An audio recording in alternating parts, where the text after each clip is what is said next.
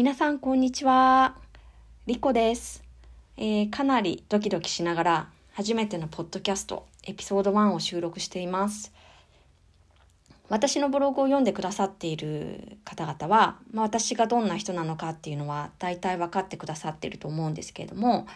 まあ、改めて自己紹介をすると、えー私は2019年に、えーパートナーと一緒に日本からニュージーランドに移住をしてきて、えー今は現地企業で仕事をしながらオークランドで生活をしています。でパートナーも日本人で、え2人ともアウトドア特にあのホワイトウォーターのリバーカヤックがすっごい大好きで、えー休みのたびにああちこち各地の川に出かけてってはもうニュージーランドの自然を楽しんでいます。でそんなここでの暮らしのことをニュージーランドの流れ句も今日と明日のことだけっていうあの名前のブログに書くようになって、えー1年くらいかな、うん、自分の日記っていう感じでそういう感覚で始めたんですけどあの読んでくださる方もあの少しずつ増えてきて、まあ、移住生活ね楽しいことも大変なこともあのあるんですけど、まあ、特に、えー去年はあのコロナがあって、まあ、世界全体で本当に大変な年だったんですけどあの、まあ、みんなね大変な中でで特にそのあの母国を離れて海外で暮らしてるっていう人にはまたその特有のねあの寂しさとか孤独とか不安っていうのがあったんじゃないかなっていうふうに思うんですけど、まあ、私の場合はあのそういう日々をねあのブログにあの書くことでこう誰かにこう聞いてもらえてるっていう感覚が持てたりとかあの言いたいことを言葉にしてあの言葉にしていくことであのそれに対して客観的なあの見方ができたりとかあのそういうことができたのであのブログを書くっていうことにはすごく救われてあのブログってあのブログをやるっていうのはすごいいいことだなっていうふうにあの感じてました。でその自分があのブログを始めるようになってあのあ自分がブログをね書くようになってでニュージーランドに住んでらっしゃる他のブロガーさんのブログだったりとかあとはニュージーランド以外の国にあの住んでらっしゃる方の、まあ、海外移住されてるから方のあのブログだったりとかをあのよくね読ませていただくようになってで皆さんその置かれてる状況っていうのはあのそれぞれ違うんですけど、まあ、違う国だったりとかその環境が違ったりとかもうみんな違うんですけど多種多様なんですけどあのそれでもねこう似たような経験とかあの物事に対する感じ方とかあの私がすごく共感できるっていうことがあのたくさんあってねあの母国を離れて暮らすのって楽しさもあるけどもちろんあの、まあ、ちょっとした心細さっていうのはいうのもあるんですよね。でも同じように海外で暮らすブロガーさんのブログをブログを読んでると、まあ、一人じゃないみたいな気持ちになったりとかなんていうかこう同志っていうのに近い感覚かななんかすごくそれに助けられてるしあのその皆さんのブログを見ることは毎日のこう楽しみの一つになってます。で私のブログってですね情報量がすごい少ないんですよね。もう本当にあの単なる独り言の日記？ここに行きましたとかこれを食べましたとかそんな風になってることがすごい多いんですけど、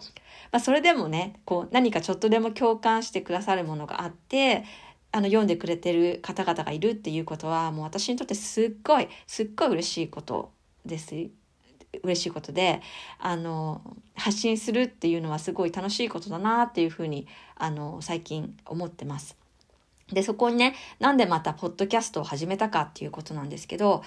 あの結構前からあの私はポッドキャストが好きでやっぱどちらかというと YouTube よりもポッドキャストあをあの聞いたりあのすることが多かったんですけどで、まあ、前からよく聞いているのはこう海外のお悩み相談のポッドキャストでこれねあの英語の勉強にねすごいいいんですよ。お悩み相談だからあのいろんなトピックがあるんですけどあの、まあ、そのトピック自体が面白いしあの生活にね密着したあの話題が多いのであの、新しい英単語をね、覚えたりするのにすごいよ、いいんですよね。だから、あの、本当にこれは英語の勉強にすごくおすすめです。で、最近で言うと、あの、ニュージーランドの英語になれるために、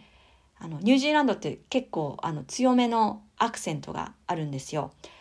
あの、なので、そのニュージーランドの英語になれるために、あの、まあ、ニュージーランドね、番組をこう聞いたりしています。で、ポッドキャストのいいところっていうのは、音だけってところですかね。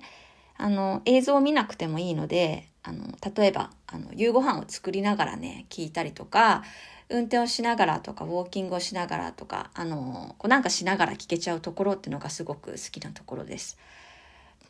それで、あの、なんで、まず、その自分がね、そのポッドキャストをやる側、発信する側に、あの、なりたくなったかっていうと、それはズバリですね、えー、日本語でおしゃべりをしたいからかな。まあ、かなじゃなくてしたいからです。えっ、と、移住をしてね、1年半ぐらいなんですけど、あの、私、日本人の友達が少ないんですよね。あのすごい悲しいことにそう少ないんですよね。うん。っていうかこう、日本人と知り合わないサイクルの生活になってしまってるのかもしれないですね。まあ、趣味の友達とか仕事の同僚とかあの、まあ、日本人がいない環境でで、まあ、ゼロではないんですよねその知り合いっていうのはあの私の直接の知り合いでは、えーと、23人、うん、3人3人かな？あの日本人の、えーと知り合いがいるんですけどただ相手がねその遠くに住んでたりとか、まあ、家庭の事情ですごく忙しかったりしてあの、日々の小さなね、こう、取るに足らないようなことをこう、だらだらおしゃべりできるような感じでは ないかなって思ってるんですよね。で、もちろん、パートナーとは、あの、日本語でね、毎日いろいろ話はするんですけれども、まあ、家族、家族だからね、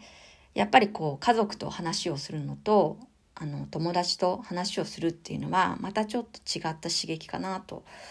思うし、うん。で、もちろんね、あの、キウイの友達とか同僚とかと飲みに行ったりとか、お茶したり、あの、おしゃべりするのすっごい楽しいんですよ。だすっごい楽しいんですけど、まあ、全部、あの、もちろん英語なわけで、で私は、あの、ネイティブでもないし、あの、まだまだね、勉強しなきゃいけないなっていうところがすごく、あの、あるので、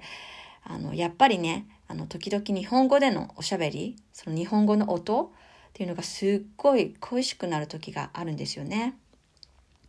で、同じようにね、海外に住んでいる人で、あの、まあ、日本語の音が恋しいな、日本語が恋しいなっていうふうに、あの、時々感じるっていう人いたりしないのかなっていうのを考えていて、で、もし、あの、いるとすれば、こう、海外生活の中での、あ中で起きることのあれこれについて、それもこう、なんかこう、小難しいことじゃなくてね、あの、取るにあの足らないようなことでもね、わかるわかるとかね、こうあるあるとか、こうちょっとしたことをこう友達とおしゃべりしてるみたいな、そういうポッドキャストがあっても楽しいんじゃないかなと思ったのが始めようと思ったきっかけですね。で私がきっとそういうポッドキャストをね、聞きたかったんだよね。うん。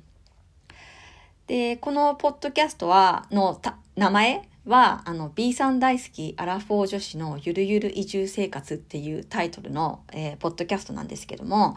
あの、この B さん大好きってあるんですけど、私本当に B さんが大好きで、あの B さんってのはビーチサンダルですね。まあ、あの、ニュージーランドではよくジャンダルっていうふうに言ったりするんですけど、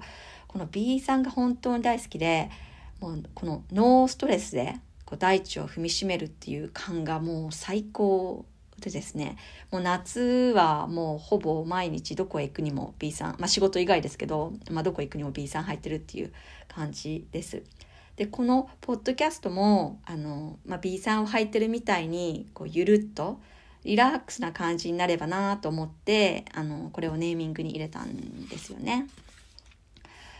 で、あの、まあ、このポッドキャスト、次のエピソードはどんな内容にしようかなっていうのは、実は全く決まってなくって、もう本当とりあえずやってみるタイプなんですよね。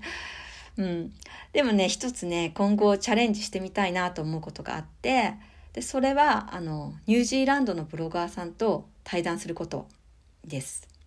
実は。うん。で、いつもすっごい楽しみにね、ブログを拝見している、あの、ニュージーランドのブロガーさんがたくさんいるんですけど、まあ私は一度もね、どなたとも直接話をしたこともないし、お会いしたこともないんですよね。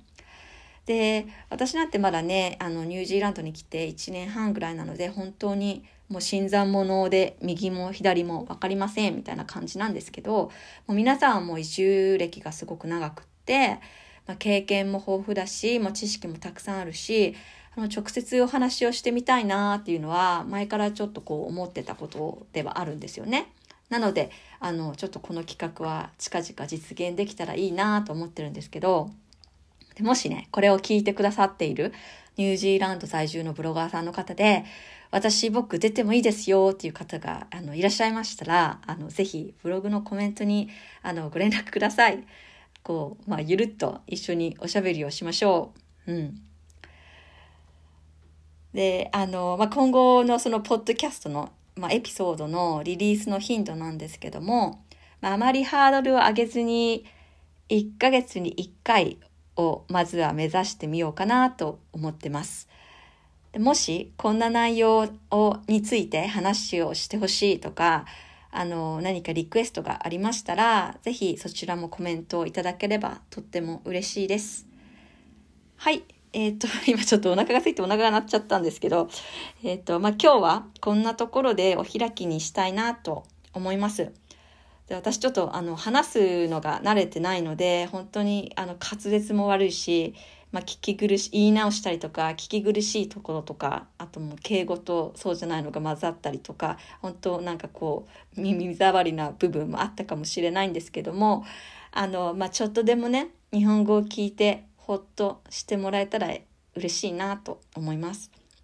はい。じゃあまあ今日はこんなところで、えー、皆さんがどこにいても、えー、皆さんの毎日が素敵なものでありますように。えー、ではまた次回。バイ。